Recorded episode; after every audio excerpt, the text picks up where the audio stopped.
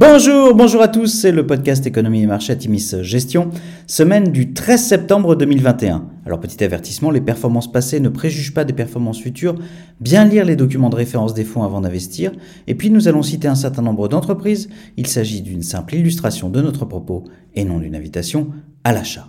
Alors cette semaine, nous avons titré Regain d'inquiétude.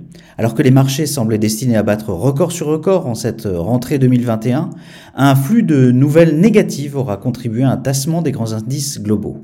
Régissant enfin aux difficultés qu'ont les USA à se sortir du variant Delta, Joe Biden a imposé la vaccination aux agents fédéraux et au personnel de santé et une règle imposant aux employeurs du privé de plus de 100 salariés d'exiger la vaccination de leurs salariés ou des tests hebdomadaires.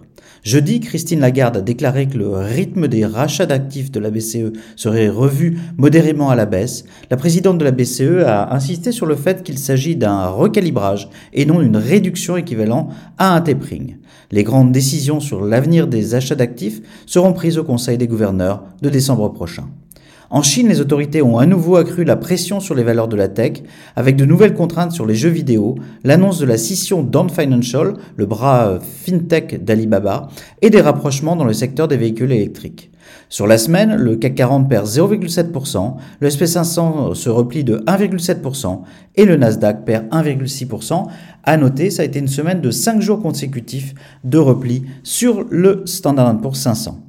Alors du côté des entreprises, peu de publications cette semaine. Lululemon, notre spécialiste de vêtements pour le yoga, affiche une très belle publication malgré des bases de comparaison difficiles. Le chiffre d'affaires ressort à 1,5 milliard de dollars, soit une croissance annuelle de 28% depuis 2019. Tous les canaux de distribution marchent à plein régime, les magasins ont retrouvé leur productivité de 2019, le digital est en hausse annuelle de 66% depuis 2019. Le groupe pourrait atteindre ses objectifs 2023 dès cette année. Alors à revenir, eh bien tous les regards seront tournés sur les chiffres de l'inflation US, le CPI, mardi, avec de plus en plus d'inquiétudes quant à l'installation d'un schéma de stagflation globale. Euh, l'expansion du variant Delta continue d'impacter défavorablement l'activité, et ce alors que les hausses de prix et des salaires inquiètent. Dans nos fonds Atimis Patrimoine et Atimis Global, nous maintenons nos allocations dans l'État avec un biais prudent. Dans nos fonds Actions, nous avons un peu de cash et saisirons quelques opportunités sur repli.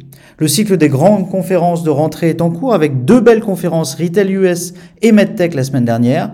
La conférence Retail a confirmé pour nos investissements le dynamisme de la consommation US et l'émergence de nouvelles tendances porteuses, par exemple l'outdoor, l'investissement des millennials dans l'immobilier, dans un contexte chahuté, il est vrai, par la hausse du prix des matières premières, des difficultés d'approvisionnement et de recrutement.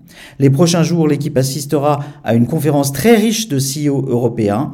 Pour rester en Europe, nous vous proposons de nous rejoindre ce vendredi 17 euh, septembre à 10h30 pour un zoom spécial Atimis Millennial Europe avec un bilan sur 5 ans et un un point sur les grandes tendances qui bâtissent le futur des entreprises européennes. Nous vous souhaitons une excellente semaine à tous.